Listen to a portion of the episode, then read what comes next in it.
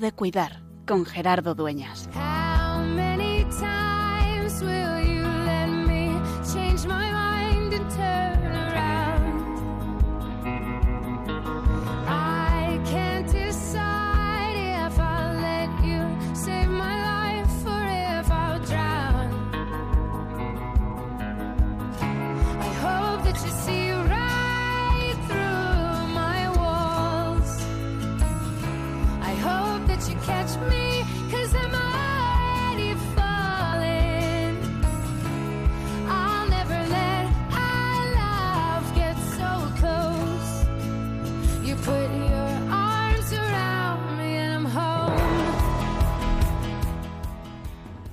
El Evangelio de hoy que el reino se parece a una semilla de un grano de mostaza.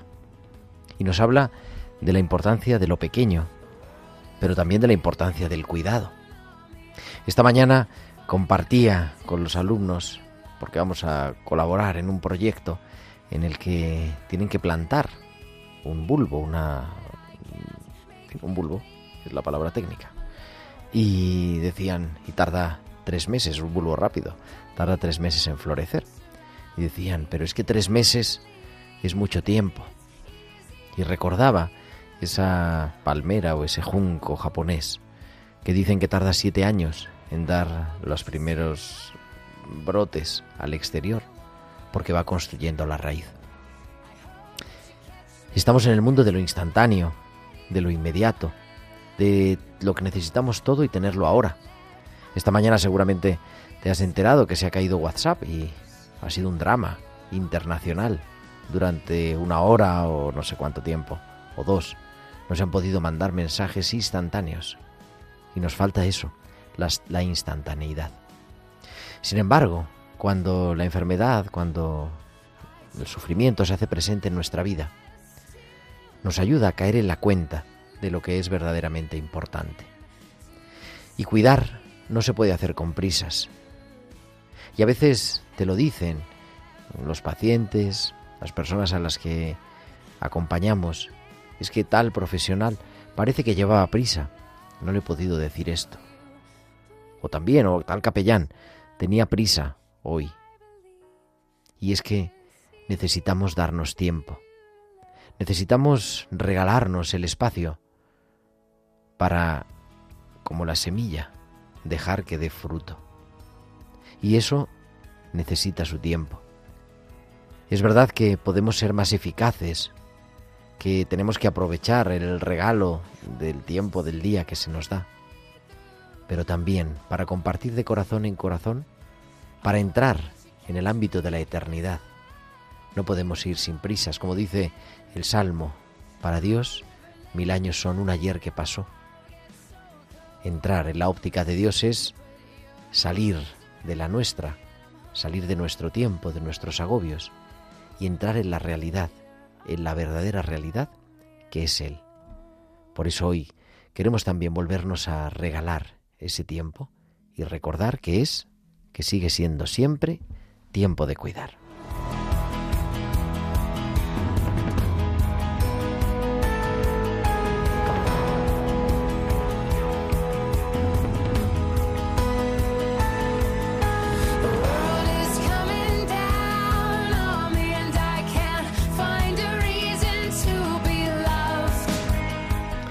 Pues muy buenas tardes, queridos amigos de Radio María. Son las 8 y 4, las 7 y 4 en Canarias y comenzamos esta nueva aventura, este nuevo programa de Tiempo de Cuidar, que es el número ya 205.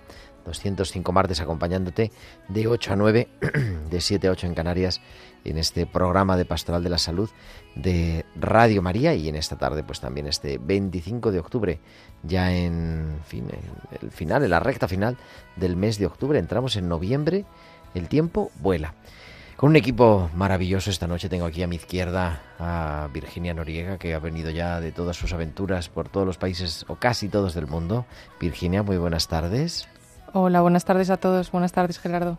Y también al otro lado del cristal está nuestro querido Javier Pérez haciendo que nos puedas escuchar allá donde te encuentres. Javi, muy buenas tardes. Buenas tardes, Gerardo. Y con muchas cosas que vamos a hablar hoy. Hoy queremos hablar de manera especial de la salud mental. El día 10 de octubre celebramos el día, se celebra el Día Internacional o el Día Mundial de la Salud Mental. Y lo que pasa que tuvimos la programación especial el día 11 y tuvimos que posponer este programa hasta hoy. Pero bueno, podemos decir casi casi, igual que decimos octubre misionero, pues el octubre también de salud mental. Y es un tema pues de completa actualidad. Vamos a, a tener una invitada especial, si todo sale bien, si las conexiones salen bien y a compartir, ¿verdad? Pues esos, mm, esta situación que genera tanto sufrimiento y que muchas veces está tan acallada. Quizá un poco la pandemia la ha puesto un poco más de relieve y nos ha hecho conscientes de ello, pero siempre está también esa palabra que es el estigma sobrevolando. Así que vamos a hablar hoy un poquito de salud mental.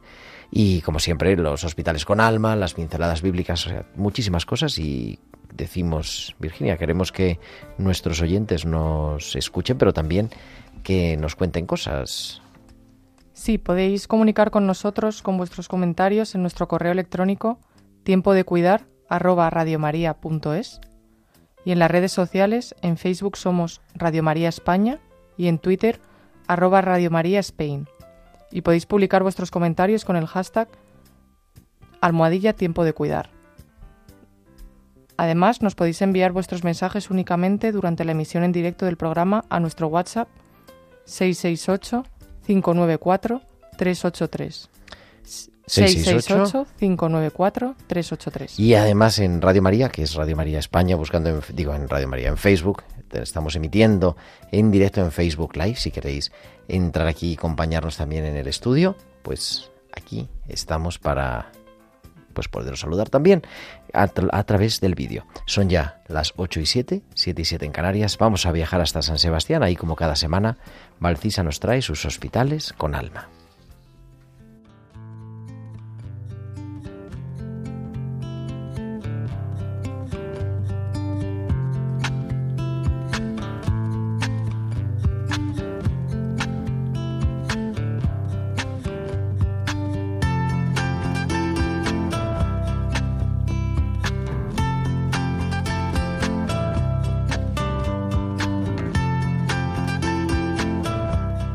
Y Valcisa nos trae a este programa, como decimos cada semana, sus hospitales con alma. Valcisa, muy buenas noches. Buenas noches Gerardo y buenas noches también a todos los oyentes. Honrando a los pacientes. Hace días que pienso en el fallecimiento de un paciente.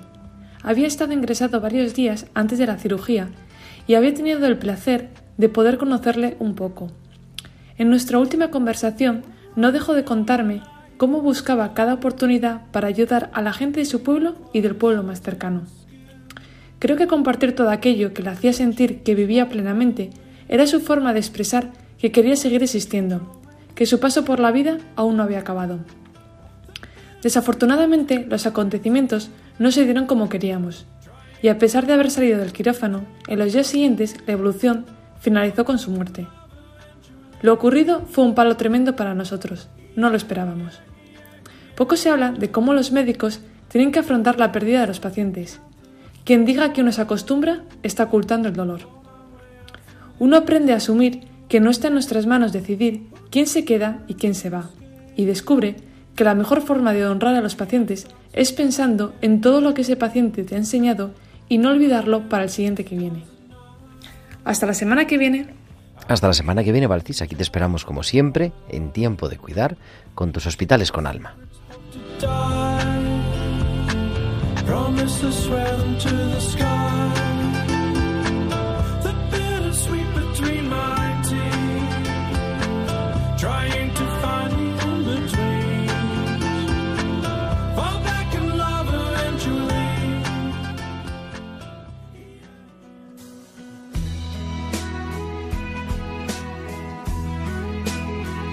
Hoy quiero aprender recorrer vuestra emoción desnuda. Hoy quiero aprender eso que nunca permito en la vida. Y quiero aprender y liberar de dentro esa ternura. Y no dejaré, hoy lo haré.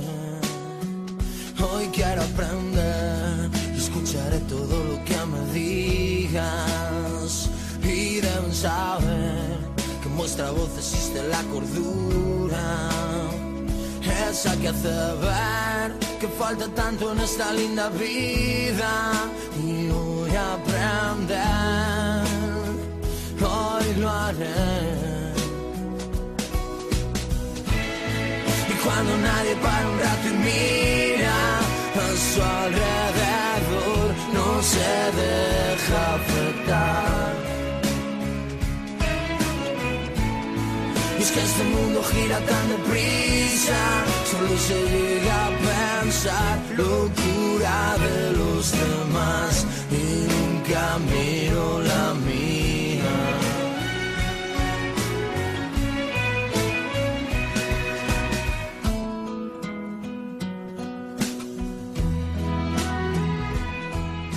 Y continuamos en directo escuchando esta tarde en tiempo de cuidar. Quiero aprender de ti del canto del loco. No hemos dicho que la producción musical es Bárbaro Mar, en la productora Tibisay López en esta tarde. Y vamos a viajar hasta Jerusalén. Tenemos una invitada especial que tenía yo ganas, pero de tenerla aquí en el programa y creo que puede ser muy interesante. Allí son las 9 y 12 de la noche, en España 8 y 12, en Canarias las 7 y 12. Analía Bors, muy buenas noches. Hola, un gusto estar en este programa. Es realmente un placer, un privilegio. Y nada, bienvenida a Radio María, Radio María España. ¿Quién es Virginia? ¿Quién es Analía? Pues Analía es la, es la primera rabina mujer ordenada en Jerusalén para Latinoamérica. Tiene un doctorado en medicina y un postdoctorado en bioética. Es autora de libros y numerosos artículos académicos. Fue elegida por la BBC en Londres como una de las mujeres más influyentes en el mundo por su trabajo holístico de espiritualidad y salud física y salud mental, desarrollando programas de salud mental por todo el mundo. Después de haber vivido en Argentina, Chile y 20 años en los Estados Unidos, y actualmente está viviendo en Jerusalén. Y muchas más cosas, porque esta es la biografía corta, abreviada más, además, Analía. Sí, así es. Eh, eh, pero, pero, pero es perfecta para la radio. Está bien para la radio. Digo, para charlar un poco, recuerdo con mucho cariño, nos vimos, saben nuestros oyentes que he estado, ya lo saben, porque me lo han dicho el otro día, me he encontrado, por cierto, aprovechamos para saludar a todos los oyentes que nos envían eh, mensajes, Maite, Tommy, Rosa, que nos está escribiendo, Rosa María, de la Comunidad de las Bienaventuranzas, desde México, en Puebla, y el otro día una señora, una parroquia, Soledad, me decía, ya, ¿qué tal? ¿Cómo le ha ido en Tierra Santa? Digo, ¿y cómo lo sabe? Dice, hombre, porque lo he oído en tiempo de cuidar. Pues uno de los amigos que he hecho en Tierra Santa es Analía, también su marido Mario, y estuvimos compartiendo una conversación bien interesante, bien sabrosa, sobre salud mental, sobre acompañamiento espiritual, un tema que nos apasiona pero que no es muy común. ¿Qué es esto de acompañar en salud mental, Analía? Acompañar en salud mental es darse cuenta que en realidad somos un cuerpo y un alma que en forma holística estamos creados a imagen y semejanza de Dios, eh, mucho más allá de cualquier tipo de religión. Eh, la idea es que el ser humano es, eh, es una composición eh, de lo que tiene que ver con la salud tanto del, del cuerpo como, como del alma. Y acompañar en la salud mental es darse cuenta que en realidad eh, cuando bendecimos a Dios todas las mañanas porque nuestro cuerpo funciona, nuestra alma puede bendecir justamente porque nuestro cuerpo funciona y viceversa. Y el, el acompañamiento en la salud mental como, como seres espirituales, eh, tanto pastores como ministros, como padres, como, rabinos, rabinas, eh, etcétera, son, son momentos en donde uno de, se da cuenta de que del otro lado el ser humano es una composición holística y es eh, tremendamente importante darse cuenta que cada uno de los seres humanos está hecho imagen semejanza de Dios y no poner en forma estadística eh, bueno, esta persona tiene, es parte de la estadística de la depresión, es parte de la estadística de la ansiedad. sino darse cuenta que hay un ser humano, un ser humano con una chispa divina en cada una de las personas que nosotros podemos acompañar. Eh, también es una manera de decir a la sociedad en general y al ser humano en particular, a la familia de ese ser humano, que así como existen las enfermedades físicas, también existen las enfermedades mentales y nosotros como sociedad tenemos que, em, que atesorar a cada ser humano y no juzgar eh, y no poner en un eh, encasillamiento o en un estigma eh, lo que es una salud, lo que es la falta de salud mental, sino que realmente atesorar a cada ser humano y saber cómo, cómo acompañarlo o acompañarla. Ahora vamos a hablar de esa palabra que ha salido ya, que es el estigma. Pero, ¿cómo llegas a este mundo? Para ponernos así un poco en, fin, en, contexto. Ah, porque vienes de la medicina y no de la psiquiatría, precisamente. Exactamente. Eh, eh, dentro de medicina, por supuesto que he cursado psiquiatría eh, y he tenido la posibilidad también de estar en, distintos hospitales psiquiátricos, que lamentablemente en muchos de ellos se sentía el tema del abandono el abandono de la familia, el abandono de la sociedad, eh, especialmente en hospitales públicos, especialmente en la Argentina, especialmente en Chile. Y en Estados Unidos fue una situación completamente distinta porque era el abandono como protección de decir, a mí no me va a tocar, eh, esto es contagioso. Entonces, eh, la, en mi caso particular era una, una manera muy natural y orgánica de juntar todo lo que tenía que ver con el tema médico y el tema rabínico, o sea, el, acompañamiento físico y el, acompañamiento espiritual. Y dentro de mi doctorado en, bioética, una de las grandes cosas que, aprendí es que lamentablemente los seres humanos están categorizados como esto es físico y esto es mental y no como algo común. Y eh, en forma sistémica o gestáltica, la idea era traer, traer también a las familias como para que sean parte de un proceso del tratamiento y de la reinserción del ser humano en la sociedad.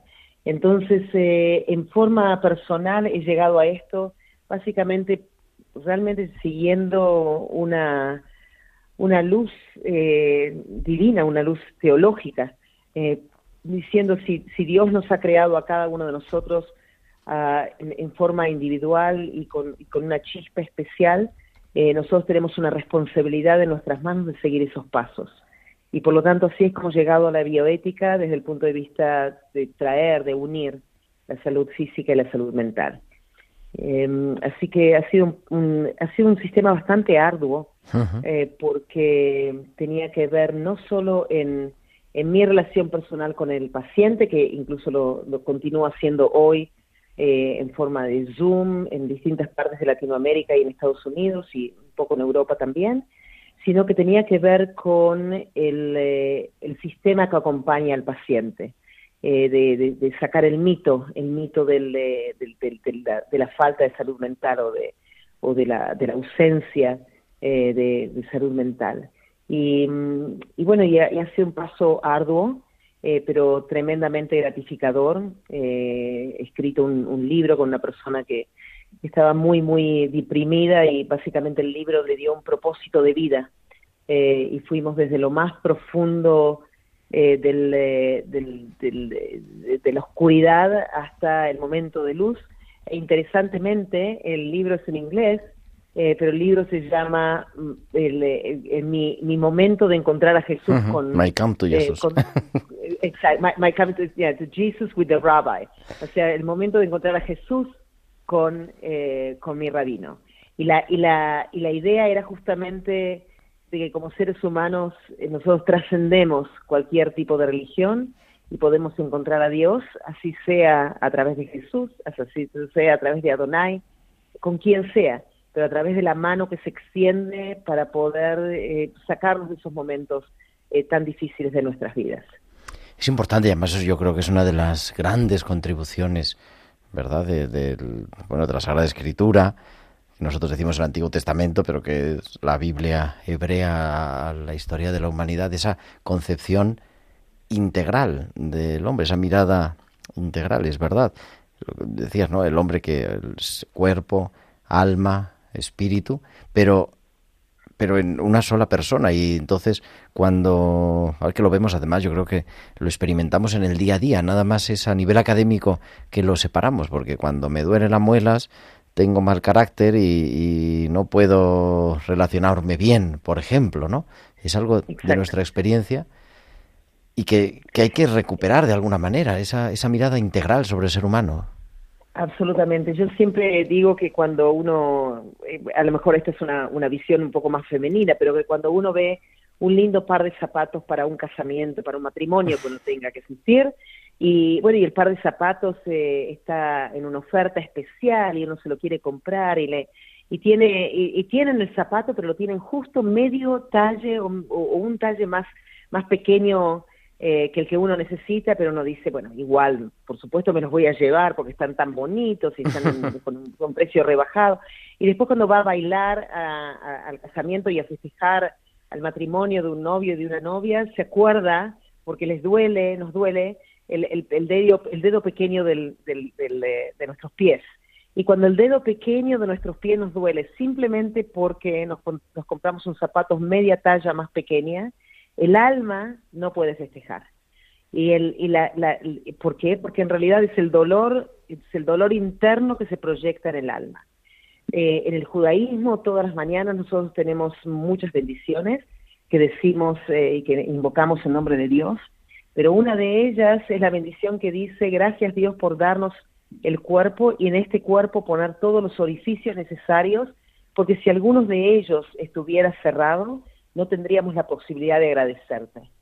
Y uno piensa, esa es la primera bendición que decimos todas las mañanas, pero la verdad es que el cuerpo es una eh, un, eh, un eh, container que, que, lleva todos esos órganos que si alguno de ellos falla y no puede, digamos, no, no podemos operar, no podemos salir adelante, entonces nuestra alma no puede agradecer.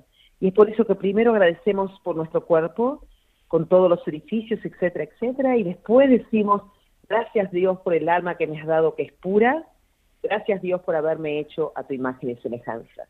E interesantemente que primero agradecemos por el cuerpo y después agradecemos por el alma, porque cuando algo pequeño falla, ya el alma no puede eh, tener la posibilidad de agradecer.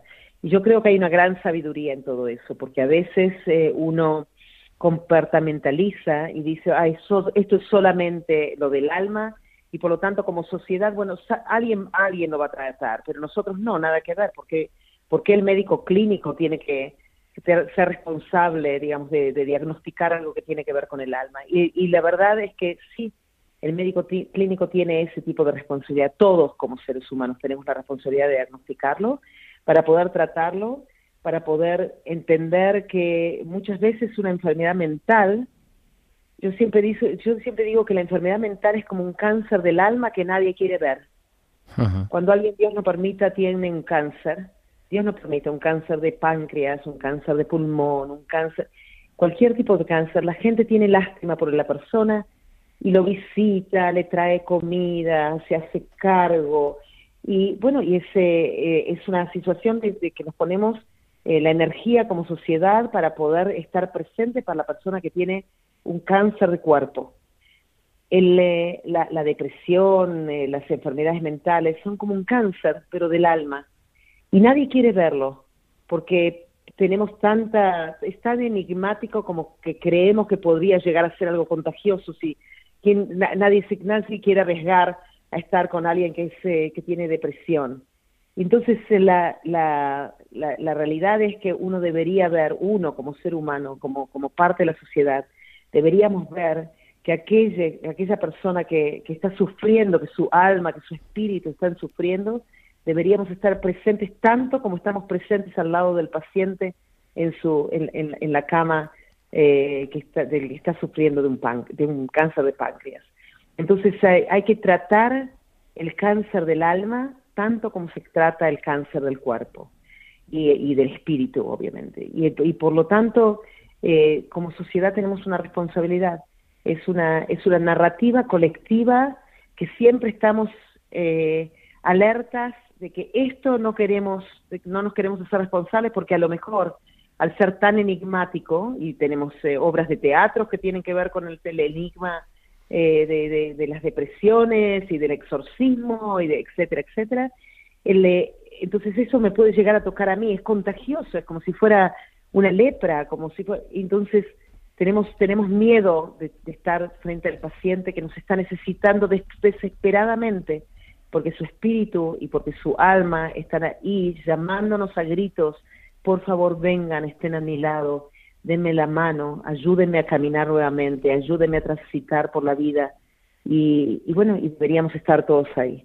Así que yo aplaudo realmente con, con orgullo y con eh, compasión con pasión y con compasión. Uh -huh. Aplaudo todos aquellos eh, eh, hospitales que dan esta, eh, que proporcionan este tipo de, de, de, de desarrollo y de, acompañamiento espiritual. Y lo aplaudo porque, porque yo creo que es ir en la búsqueda del ser humano y considerar cada ser humano absolutamente único y especial, porque cada ser humano es un ciento por ciento para el ser humano en sí y para su familia, eh, y no son números de una estadística. Eh, así que eso es, es, eh, es maravilloso lo que usted, reverendo Dueñez, está, digamos, está haciendo y, y, y muchos aquellos que están en este acompañamiento espiritual. Así Hemos dicho, ¿no? Me, me, encanta, me, ha encantado el, porque además lo uso muchas veces, yo también he hecho la comparación de la enfermedad física, ¿no? Con, con que nuestro vecino tenga depresión, esquizofrenia y no intentamos no cruzar en el ascensor. Esa es la gran palabra, ¿no? El, el estigma, que es una palabra rara, que a lo mejor hay alguno tiene que decir, ay, ¿qué significará esto? Pero que para el paciente que sufre problemas de salud mental le acompaña en su día a día ese saberse señalado, eh, en fin, saberse, de cierta forma, marginado socialmente, ¿no? O en gran forma, en realidad. Hemos tenido noticias ahora, esta semana, en la semana pasada, me parece que fue en, en España, de una persona que entró en un hospital, una maternidad, y se llevó un bebé. Y enseguida salió, claro, que una persona que tenía, que estaba enferma, eh, tenía un problema de salud mental, y eso es lo que transmitimos un poco también, ¿no? Como que los, los pacientes que, que, que padecen problemas de salud mental son peligrosos, dan miedo. Y yo mi experiencia es que, lejos de lo contrario, claro, hay gente buena y gente mala como en todas partes. No sé si también esa es tu experiencia, Analía. Absolutamente. Yo creo que el mundo se debería, digamos, dividir en gente buena y que tiene buena intención y gente mala y que no la tiene. Ahora, en el caso de salud mental, lo que tenemos es una responsabilidad de, eso, de la sociedad, digamos, de, de, del tratamiento. Los tratamientos de salud mental, eh, no conozco cómo son, eh, cómo es eh, la categorización en España, pero en otras partes, especialmente en Estados Unidos, son tremendamente onerosos y, y, uh -huh. y es una, eh, es un, puede llegar a comprometer, eh, digamos, la estabilidad de una familia en forma financiera y económica. Y por lo tanto, mucha gente decide saltear esos tratamientos y decir, bueno, eh, veremos qué es lo que pasa, digamos, posteriormente. Como sociedad, cualquier sociedad, tenemos una responsabilidad que tiene que ver con el tratamiento. Cuando se une, además, eh, la falta de, salud mental como sociedad y el acceso fácil eh, a las drogas, el acceso fácil a las armas, el acceso fácil a la, a la falta de seguridad, por ejemplo, en hospitales, etcétera, eh, estamos en, una, en un círculo vicioso en donde todo puede llegar a ser tremendamente nefasto. Eh, entonces, lo que primero tenemos que hacer es tratar al, al paciente dándole una posibilidad de, sentir, de, de, hacerse sentir de que estamos acá preocupados eh, por su alma y por su espíritu. Eh, y sí, y es un, eh, es un grave problema y, y los estigmas vienen de la sociedad y a veces vienen de las, de las propias familias. Eh, y no es fácil, no es fácil tener, contar en, en, una propia familia con gente que tiene problemas de salud mental. Eh, no es fácil, en general también se relegan al silencio y, y, y, bueno, puede ser y puede tener consecuencias eh, muy, muy desagradables. Querida Analia, como ven, Analia, fin, no le falta palabra, ¿eh? No le falta palabra, no quiero pensar el sermón de Yom Kippur como ha sido, pero, está bien. pero bueno, es una delicia también siempre escucharte y, y nada, volveremos a hablar aquí en, en Radio María también, si Dios quiere. Ok, es un placer, realmente un placer y muchísimas gracias por toda la contribución que hacen. Acabo de volver de España, un país en el que me siento tremendamente en mi casa y bueno, y, vol- y volveremos muy pronto también y estaremos por ahí. Pues nada, bienvenida. Hacer el Camino de Santiago, además, una experiencia maravillosa, ¿no? Dos veces. Dos veces el Camino de Santiago, hicimos el Camino del Norte el año pasado, hicimos el Camino Portugués este año y la experiencia espiritual eh, de conocer gente de todo el mundo, pero que todos caminamos eh, en conexión con la tierra, en conexión con el alma, en conexión con la gente que uno conoce, con el agricultor, con el, con el pastor, con, eh, todos eh, contribuyen a una experiencia absolutamente maravillosa y bueno, y, y agradecemos en el alma a, la- a España en general, eh, que yo crecí, España era como la madre patria eh, en la Argentina, y el, agradecemos en el alma a España eh, por darnos a todos aquellos que queremos ser peregrinos eh, un viaje por la vida que, que es inolvidable. Pues Analia Bord, muchísimas gracias. Saludos a toda la familia, Ereftov y Shalom. Muchísimas gracias, Salón para todos, que haya paz. Hasta luego.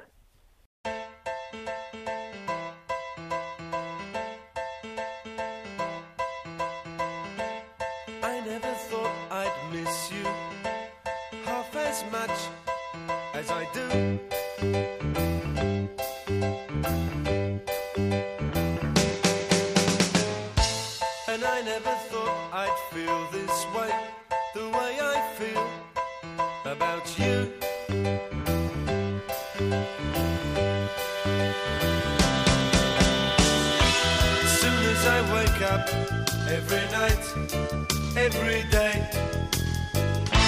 I know that it's you I need to take the blues away. It must be love, love, love. It must be love, love, love. Nothing more, nothing less. Love is the best. How can it be that we can so much without words? Las 8.32, 7.32 en Canarias, estamos en directo en esta tarde, en tiempo de cuidar en Radio María, hablando de salud mental, hablando de cómo acercarnos, ¿verdad?, a la persona de manera integral y entramos ya en el tiempo de la tertulia.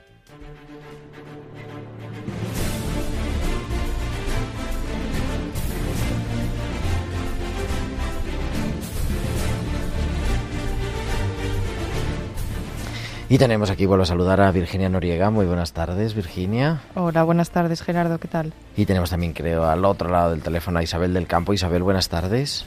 Hola, buenas tardes. Hija, que no hablábamos contigo hace mucho tiempo, desde antes del verano. Sí, sí, es que es verdad que, es que los psicólogos hemos estado bastante ocupados. Madre mía. Isabel del Campo de vivetuvida.es. También, ¿no? Es así, es correcto. Sí, sí, sí, es correcto, es correcto. Para, decíamos, hablar de salud mental. ¿Por qué dices que habéis estado muy ocupados ahora? ¿Tiene algo que ver con el Uy, tema? Mucho, sí, sí, sí, mucho, mucho. Eh, es verdad que, bueno, eh, en España cada vez cuesta menos, ¿no? Ir, ir al psicólogo. A la gente le cuesta menos, digo, em, por prejuicio, por prejuicio, porque es verdad que cuesta mucho esfuerzo y mucho trabajo y, y es verdad que es un esfuerzo eh, también económico. Bueno, que hemos que- oído, digo, ahora- digo porque hemos oído también cómo está la situación en otros países que nos decía Analía y no, es- no estamos tan mal como pensamos, pero bueno, siempre se puede mejorar. Sí, sí, se han disparado ¿eh? los, los casos de los trastornos en general, las ideaciones suicidias, los trastornos de ansiedad, la depresión, los trastornos de alimentación entre los jóvenes, adolescentes y niños, bueno, se han disparado. Sí, la verdad es, es impresionante. Mira, me está escribiendo precisamente una persona, Irene, que, que hemos estado hablando precisamente de ese asunto, esa preocupación. Lo vemos en los colegios, lo vemos Sí. con una incidencia tremenda, ¿verdad? Y, Sí. y yo no sé si es, es eh, pode- no, en fin, no sé, Virginia también, será consecuencia de la pandemia. Yo el otro día lo hablaba con lo, lo planteaba, ¿no? Digo, bueno, ¿y por qué tantos casos de ansiedad en adolescentes? ¿Por qué tantos casos de trastornos de alimentación, de autolesiones? Ya es como, vamos, lo raro es no autolesionarse, casi, casi, entiéndaseme Mm. la ironía que no se entiende en la radio.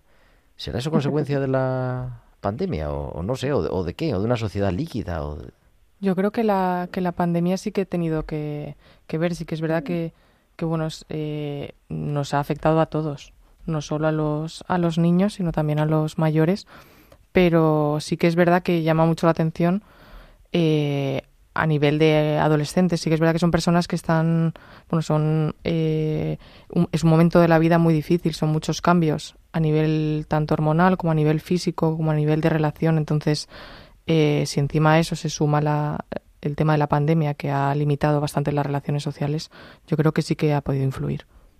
Mm, Sí, yo también lo creo. Y además, yo creo que el ser humano en general, la vulnerabilidad ¿no? y la incertidumbre la llevamos regular.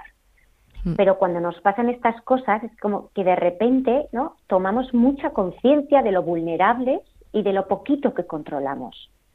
Entonces, eso, dependiendo también de la estructura de personalidad y de la estructura familiar, si no tienes ahí alguien que te sostenga ¿no? y que te diga, bueno, no controlamos, somos vulnerables, pero no pasa nada, ¿no? Eh, pues es verdad que estas cosas, estos, los trastornos se disparan, claro, porque es verdad que la sensación, yo creo que la sensación que hemos tenido, ¿no? Con la pandemia ha sido muy grande de eso de qué pequeños somos, que, que, que, que, de repente por una cosa así, fíjate, mm, cómo nos ha afectado en la vida. Sí, y luego yo también lo que veo en consulta es, eh, hablaba Analía de, de los estigmas externos. Yo creo que también incluso de los internos de la propia persona. A mí me vienen eh, a la consulta muchos pacientes que se quejan de dolencias físicas y realmente haces pruebas, ves que todo está normal y cuando has descartado ya la organicidad y pues recuerdas un poco que la persona es algo más que, que unos órganos, eh, te das cuenta de cómo esas dolencias físicas en el fondo son reflejos de, de esa situación que está pasando el paciente, porque en el fondo es una persona que, que, bueno, que sufre, que también tiene problemas, que tiene preocupaciones y que muchas veces él no es consciente de que todas esas dolencias pues psicológicas o, mentales están reflejando en su cuerpo. Y, y entonces les cuesta o nos cuesta aceptar que estamos ante un problema de salud mental y no ante un problema físico, sino que algo físico que está siendo la consecuencia de esa, de esa situación mental. Y yo creo que eso es algo que, que todavía las personas tienen que, tenemos que aprender a identificar. Yo siempre recuerdo, lo he contado alguna vez, pero me acuerdo un día celebrando en el hospital, un hospital psiquiátrico, el, el Evangelio de los leprosos. Los leprosos que se acercan a Jesús y le dicen, y entonces en la homilía empiezo yo a decir, bueno, claro, es que hay que entender que los leprosos, pues no era solamente una enfermedad de la piel, sino que era una enfermedad también eh, social, ¿no? En el sentido de que, claro, la gente pues se apartaba de ellos, tenían que vivir marginados de la sociedad, avisando con una campana que iban a entrar, eran considerados impuros, no se les podía tocar. Y una paciente, Nati, se, no sé si se levantó o intervino y dijo, entonces nosotros somos como los leprosos. Y a mí me pareció, y digo, ¿por qué dices eso? Dice, porque cuando me monto en el autobús, en la parada de aquí, la gente, si me siento al lado de alguien, se levanta y se cambia de sitio. O sea, ya a nivel incluso físico, ¿no? Eso de que decía Analia, dice, la gente se piensa que se le va a contagiar la depresión, ¿no? Pero, pero claro que eso es una cosa que sigue colgando de ahí. Y yo, y yo creo que por eso es importante caer en la cuenta de la importancia de, cuidar la salud mental. No sé cómo, cómo lo veis. Sí, yo creo que todavía hay bastante prejuicios. Yo, a partir de una edad, yo creo que en los, en los niños, eh, yo por mi experiencia y los mm, creo que les cuesta cada vez menos y están más acostumbrados en el cole, la presencia del orientador y del psicólogo cada vez es más importante. Y esto que dices del cuidado de la salud mental, yo también veo que en los colegios se está trabajando mucho. Yo veo que los equipos de orientación en general eh, están bastante preocupados por este tema porque a ellos, o sea, los primeros que les llegan estos casos.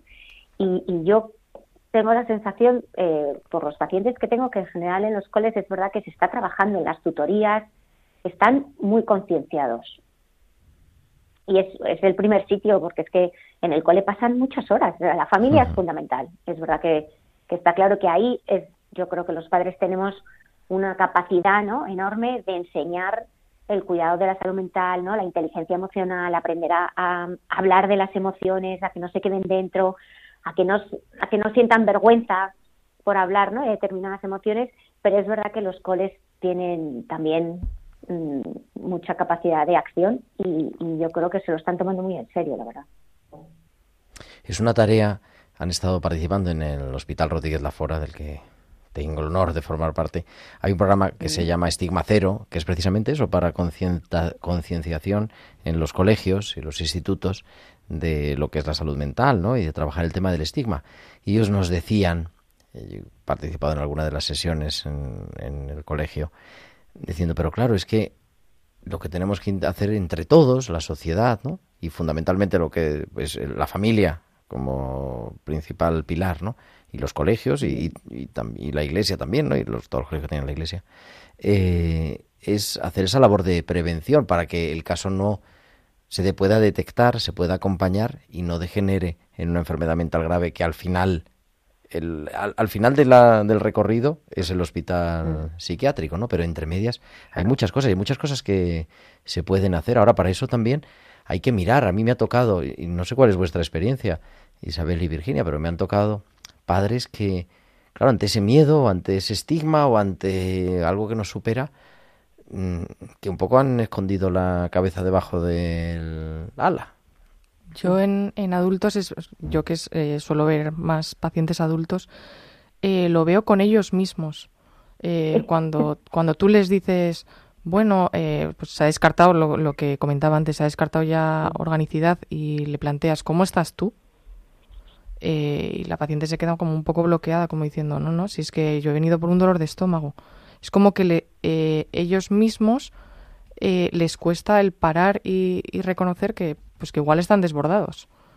Y esconder esa, un poco esa faceta o esa, esa mm, esfera personal, eh, intentándose, intentándose centrar solo en la, en la parte más, más física. Yo eso sí que lo veo. Mm. Sí, yo en niños y en adolescentes es verdad que la mayoría de los padres me dicen algo así como, no, es que no quiero llevarle por no darle importancia, no quiero llevarle al psicólogo, ¿eh? me refiero, por no darle importancia, ¿no? Para que no, porque tienen miedo de que si hablan del tema se va a hacer más grande y yo siempre les digo, pero si tú tienes un dolor de rodilla no vas al traumatólogo. Y, y- y lo lógico no es que esperes a que mm, te estés muriendo del dolor, sino que cuando ya te molesta una temporada, vas, ¿no? No esperas. Y también porque muchas veces me dicen, no, no está tan mal.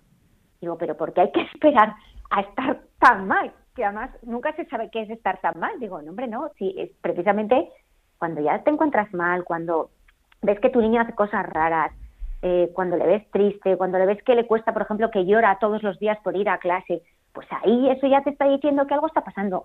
Eh, pero sí que es verdad que la mayoría de los padres, ¿no? Yo creo que tienen miedo a eso, a como que si lo hablas se hace más grande. Y yo siempre digo, mm, si tú lloras porque estás hablando de un tema o sacas tu rabia, no es que estés peor, es que estás sacando lo que hay. Entonces, mm, lo que hay que hacer es eso, sacarlo para hablarlo y gestionarlo. Lo que está claro que daña, lo que daña al cuerpo, por eso ahí que decía Virginia, ¿no? Los dolores físicos son las emociones que están tragadas, ¿no? Que están contenidas y que no están habladas.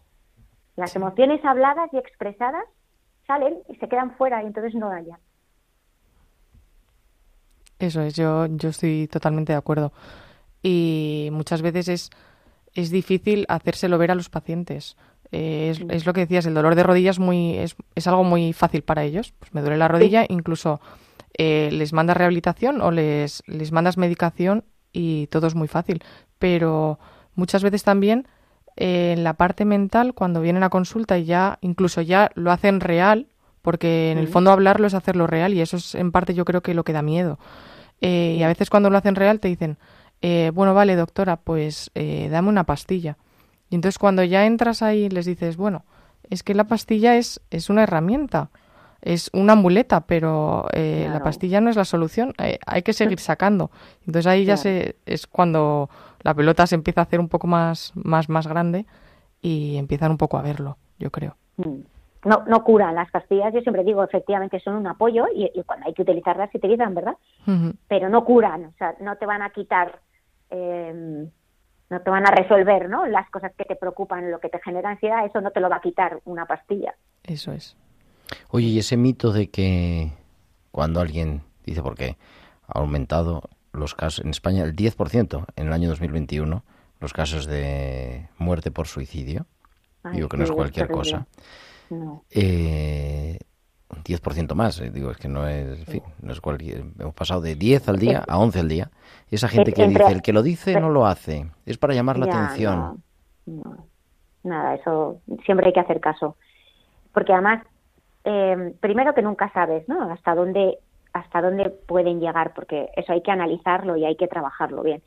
Y luego porque si un adulto, adolescente, joven, me da igual, tiene que hacer esa llamada de atención, está claro que algo grave está pasando. Luego hay que prestarle atención. No es, no es una llamada de atención, ¿no? De- Sí, os lo he dicho alguna vez, vamos al menor nivel, ¿no? Pero bueno, no es que es una llamada de atención. Bueno, pero es que llamar la atención así ya es en sí mismo patológico, ¿no? Claro. De hecho, el suicidio se ha convertido en la primera causa de muerte entre adolescentes de no natural. Desde, estos son datos del Colegio Oficial de Psicólogos del 2019, si no me equivoco. O sea que ahora mismo no sé cómo estarán eh, actualmente en el de 2022. Pero es verdad que en, en España tenemos un problema con el suicidio muy grave. Mm. Sí, es verdad, porque multiplica los accidentes de tráfico, por ejemplo, y vemos constantemente campañas, ¿no? De, de mm, prevención de accidentes, está bien, digo, y todo lo que se haga es poco, ¿no? Pero quizá nos falta esa cultura de, de saber acompañar, porque nos da miedo, en realidad, ¿no? Seguramente yo creo que es un tema que nos da miedo y que necesita ser acompañado, y no digamos ya, en fin, nuestro tema o mi tema, ¿no? El acompañamiento espiritual, cómo acompañar en el proceso a una persona que está sufriendo una enfermedad mental, ¿no? Y que puede ser acompañado. Y ahora lo decía el otro día, vamos, lo he dicho muchas veces, pero digo recientemente que contaba yo la semana pasada en Rodas, ¿no? Eh, es verdad, incluso aunque la causa del sufrimiento no sea real, sea patológica, sea consecuencia de la enfermedad, porque no me está persiguiendo Napoleón, digo, en el caso ya delirante, ¿no? El sufrimiento sí es real. Y entonces, esa realidad de sufrimiento sí puede, sí necesita ser acompañada, darle sentido y sentido también de trascendencia, ¿no? Y, quizá además nos ayude el, descubrir a la persona en su integridad en todas, su, en todos sus ámbitos. Mm. Y luego también me parece, ahora que estaba pensando en ello, me parece importante porque, por ejemplo, eh, Isabel, tú lo ves eh, todos los días, en, eh, o sea, es tu día a día, pero, por ejemplo, para los médicos de atención primaria o los médicos especialistas en, en otras cosas, eh, es algo que a veces vamos tan rápido que se nos olvida. Entonces, eh, el recordar que el paciente, que la persona no es solo una esfera biológica, eh, es algo súper lógico, o sea, es algo súper claro, pero que cuando estás en una consulta que es muy rápida, eh, a veces no le dedicas, no le dedicas el tiempo que, que necesita. Entonces sí que sería interesante que, pues eso, que todos hiciésemos una reflexión de cuánto tiempo dedicamos a- al paciente, no solo a explorar esa, esa esfera biológica. Queridas, nos quedamos sin tiempo, pero vemos que es un tema maravilloso, apasionante y que, por favor, que pidan ayuda, ¿no? Vayan al médico de atención primaria, lo digan, ¿no? Más vale eh, pedir ayuda y que no sea aquí al médico de atención primaria o no. Claro, para eso estamos. Ah, estamos vale. para Mm. cualquier persona que considere que necesita ayuda, eso ya es necesitar ayuda. No hay que buscar un, un problema gigantesco para acudir al médico. Sí. Y si no es nada, pues nada mejor, ¿no? Eso es, Eso. y que no hay que esperar a estar fatal. eso es. Si uno se encuentra mal, ya está. Pues es mejor, mejor ir. Isabel del Campo, Virginia Noriega, muchísimas gracias, muy buenas tardes. Gracias, a ti, Gerardo. Gracias, Gerardo. Y nos vamos hablando hasta Canarias hoy, a las pinceladas bíblicas de la doctora Inmaculada Rodríguez Torné, nuestra biblista de cabecera.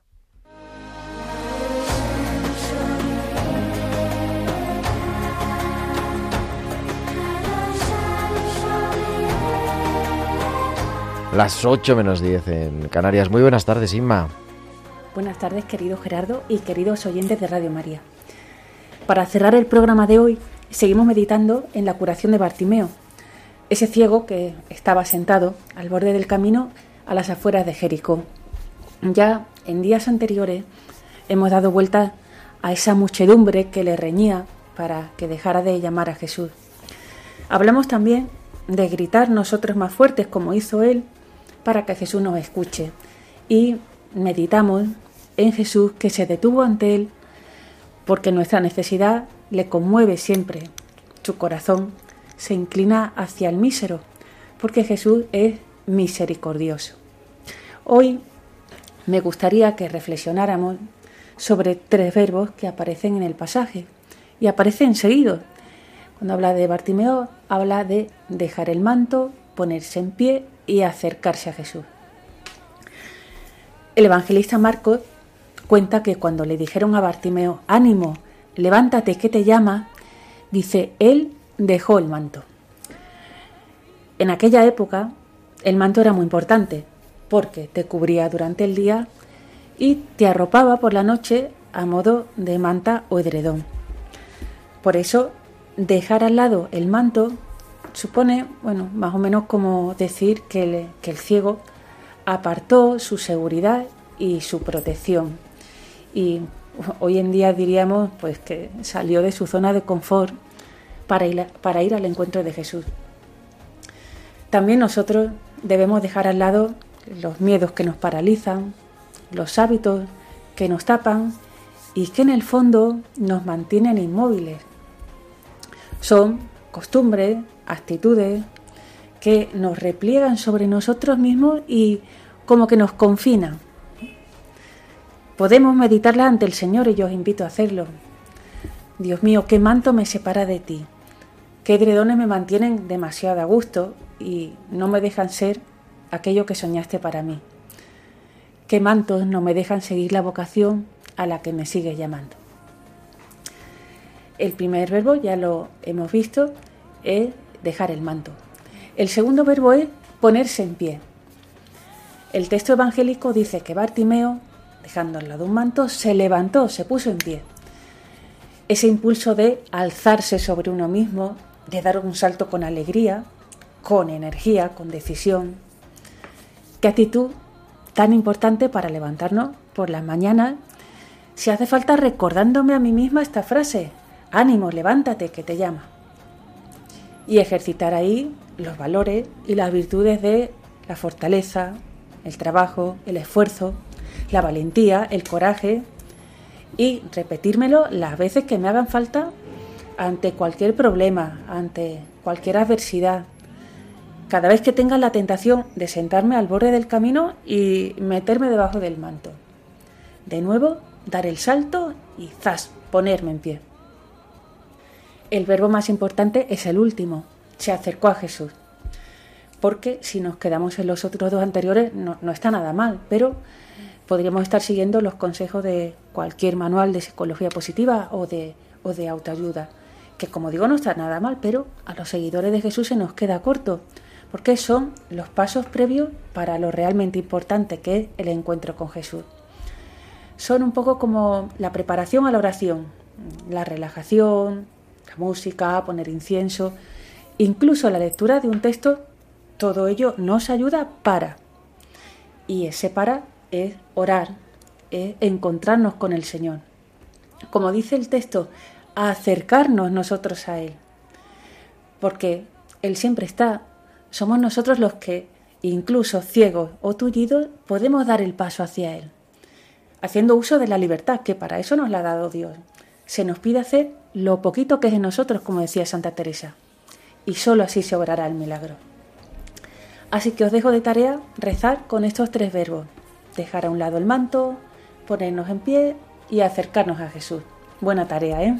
Hasta la semana que viene, amigos. Pues muchas gracias, Inma, como siempre y por acercarnos, bueno, para dentro de dos semanas, porque la semana que viene, ya le digo a nuestros oyentes, el próximo martes es 1 de noviembre, la solemnidad de todos los santos, y tenemos a las 8 de la tarde la Santa Misa aquí en Radio María, así que nosotros volvemos el día 8 de noviembre. El día 1 la misa dejamos descansar. Entramos ya, nos despedimos.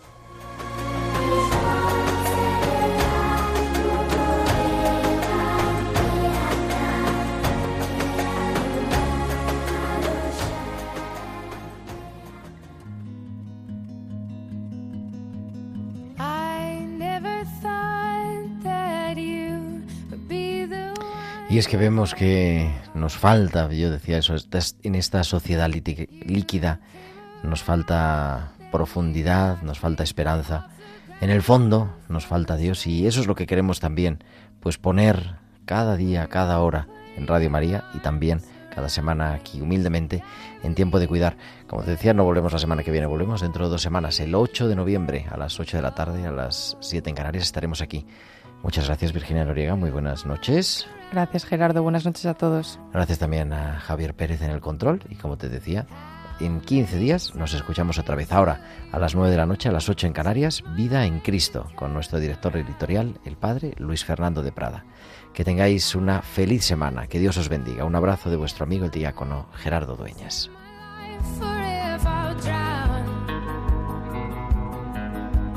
Han escuchado Tiempo de Cuidar con Gerardo Dueñas.